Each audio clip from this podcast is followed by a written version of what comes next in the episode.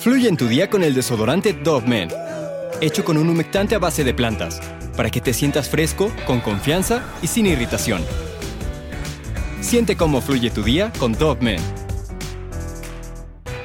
Un hombre de más de 60 años y con unos kilitos de más entra en una sala de audiencias mientras es acompañado por dos guardias armados. Más de uno al verlo entrar se cuestiona si en verdad él es el culpable de los graves crímenes que se le imputan. A los pocos minutos cuando se da inicio a la audiencia, el fiscal interroga al primer testigo. Este señala al acusado y con una voz temblorosa jura que aquel hombre en el estrado es el autor de una serie de crímenes horrendos y sin compasión. En el video de hoy te voy a hablar de John Iván de Mianyuk, mejor conocido como Iván el Terrible de Israel.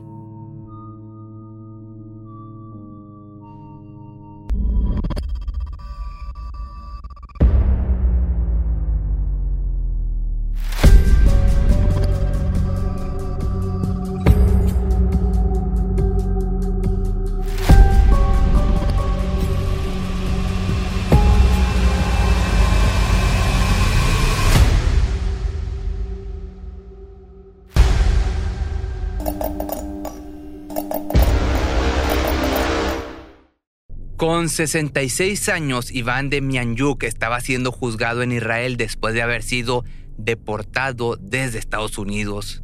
Y la verdad es que más allá de los delitos atroces de los que estaba siendo acusado, más allá de los delitos tipificados por el ordenamiento penal, se le estaba tachando como ser el siguiente Iván el Terrible, el guardia más sádico del campo de exterminio de Treblinka.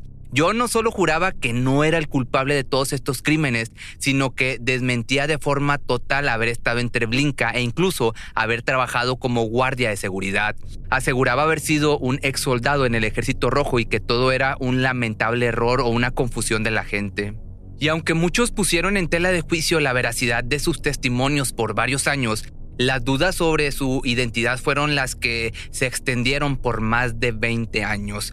Este caso no hizo más que crear un poco de conciencia sobre cómo algunos tipos de juicios pueden ser complicados a la hora de llegar hasta la verdad y encontrar un culpable real. Pero primero déjame te hablo un poco sobre las circunstancias por las que se le estaban penando a este sujeto. Treblinka fue un campo de exterminio diseñado exclusivamente para aprisionar y despojar de la vida a todos aquellos que entraban ahí. Generalmente los que subían a los trenes con destino a Treblinka ni siquiera sabían lo que les esperaba en aquel infierno. El destino de las personas que abordaban el tren de la muerte, como les decían en ese tiempo, estaba fríamente calculado por los responsables. Cada etapa duraba poco, pero estaba bien planeada y determinada para cumplirse hasta el final. Los oficiales responsables de dar las órdenes eran amables y bien hablados, todo esto para no levantar ninguna sospecha de la verdadera intención del viaje y de los macabros planes. Cuando los pasajeros abordaban la locomotora y llegaban a sus asientos, se les informaba que pasarían a recibir un baño colectivo y obligatorio una vez que el viaje hubiera terminado. Después se les daría ropa limpia y serían finalmente reubicados hacia otro destino. Todo esto era una verdadera faramaya. Una vez que el tren estaba en marcha, pocos eran los que llegaban a sospechar algo raro en aquel viaje. Las estrellas de David que adornaban los vagones convencían pues a la mayoría de que aquel simplemente era un pequeño tour o un mikveh, un dicho de otra forma un baño ritual judío. Todos los hombres y mujeres creían que en realidad solo se asearían y seguían con su vida al día siguiente, seguirían con su vida. Según algunos datos históricos, en Treblinka, la supervivencia de los prisioneros o víctimas de origen judío no superaba ni siquiera el 1%. Todo aquel desdichado que pisara el campo de exterminio en calidad de rehén tenía un destino sellado por los hombres al mando.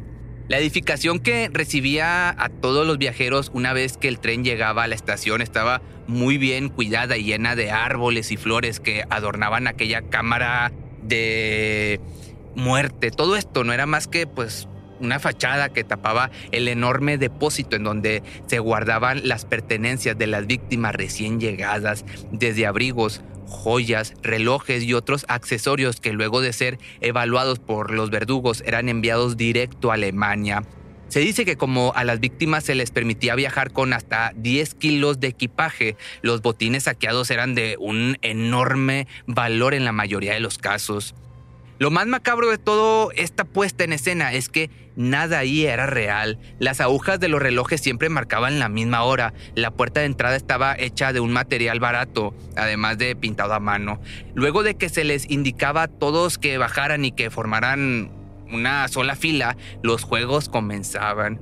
Cuando el último individuo descendía, comenzaban a golpearlos y a obligarlos a que se quitaran la ropa por completo.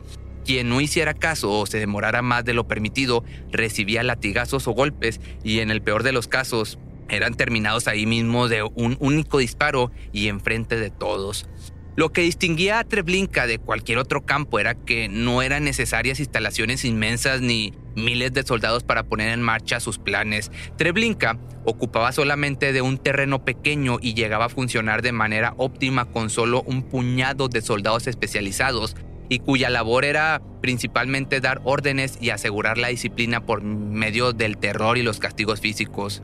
Las tareas de limpieza y la manipulación de los cuerpos era legada a los mismos prisioneros que tenían un rango superior a los demás, aunque de igual manera eran masacrados cuando les llegaba su tiempo.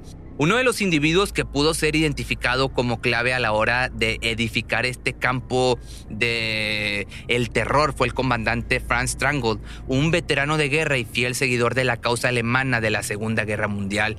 Pero, además de este personaje, hubo otro que logró destacar por su crueldad y poca compasión, Iván el Terrible. Este hombre era el encargado de manejar los motores que ponían en marcha toda la maquinaria de las cámaras de gas y también el que ingresaba a los prisioneros a sus dependencias. Todo esto llevado a cabo con el mayor sadismo y crueldad posible. Se dice que se burlaba de sus víctimas, las maltrataba y hasta las hacía en pedazos sus cuerpos antes de mandarlos a las antesalas llenas de aire tóxico. Y la verdad es que no tenía otro motivo que el de divertirse y mostrar su poder.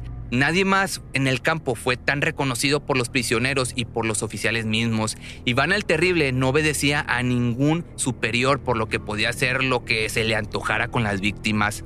Sin duda alguna, Treblinka fue uno de los infiernos en la tierra durante el siglo XX e Iván el Terrible uno de los exponentes más atroces de esto. Y como te comenté, durante varios años se discutió sobre la verdadera identidad de este verdugo tan conocido en su tiempo, ya que Iván era un hombre muy frecuente entre los bielorrusos, ucranianos y rusos y se sabe que dentro de las largas listas de los culpables de este campo en particular había al menos 100 soldados de etnias europeas. La búsqueda entonces fue pues bastante complicada. Se llegó a especular que llegaron a convivir varios individuos con el nombre de Iván, por lo que por más de una década los cazadores de los oficiales del Tercer Reich siguieron pistas falsas y datos erróneos.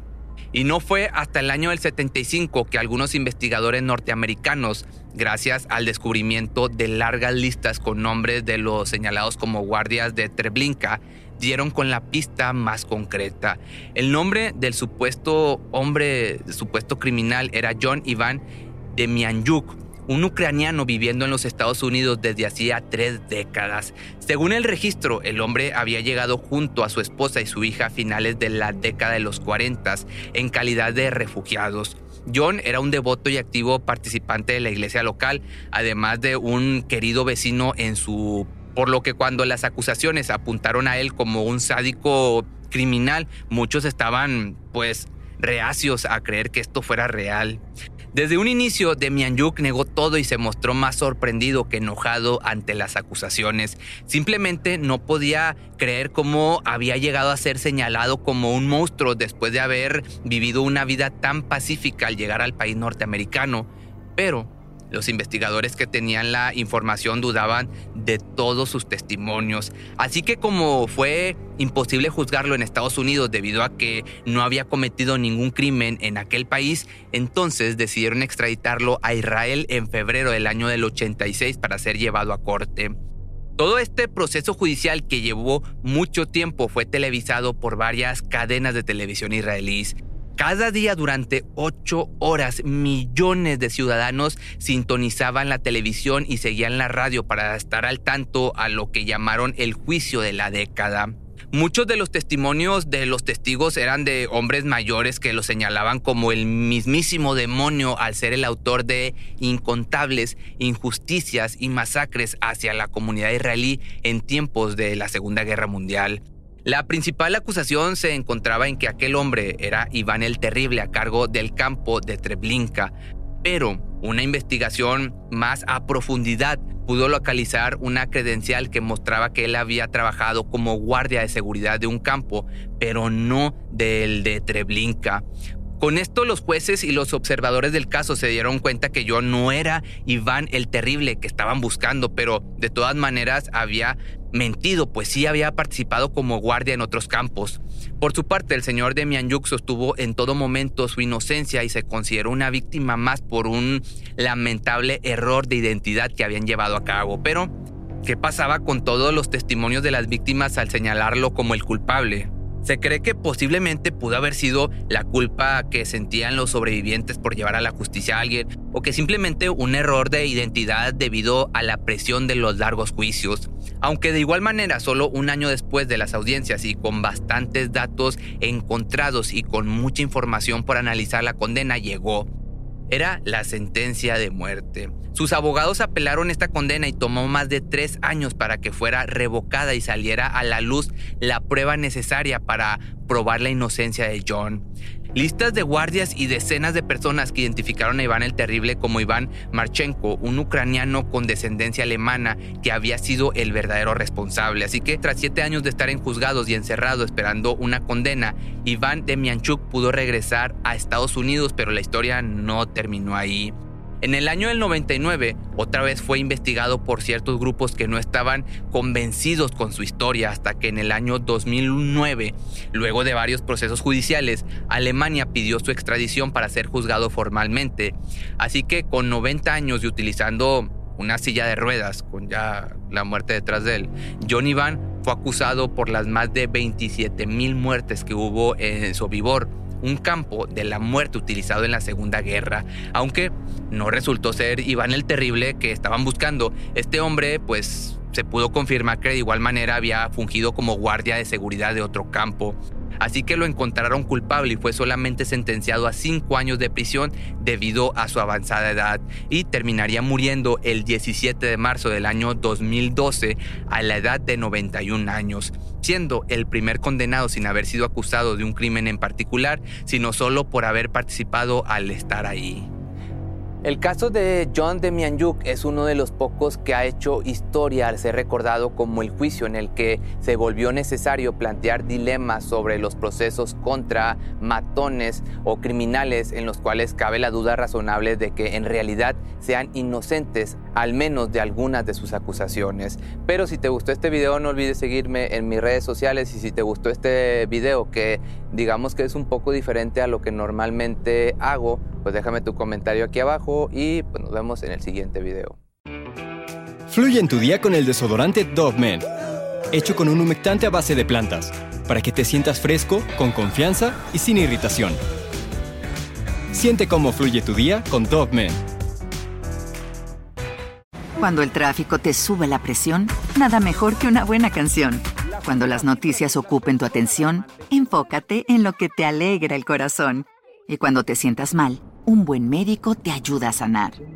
Sabemos que mantener tu salud es tu prioridad, también es la nuestra en Kaiser Permanente, donde trabajamos juntos para cuidar de todo lo que tú eres. Kaiser Permanente, para todo lo que tú eres. Kaiser Foundation Health Plan of the Mid-Atlantic Stay Inc., 2101 East Jefferson Street, Rockville, Maryland, 20852.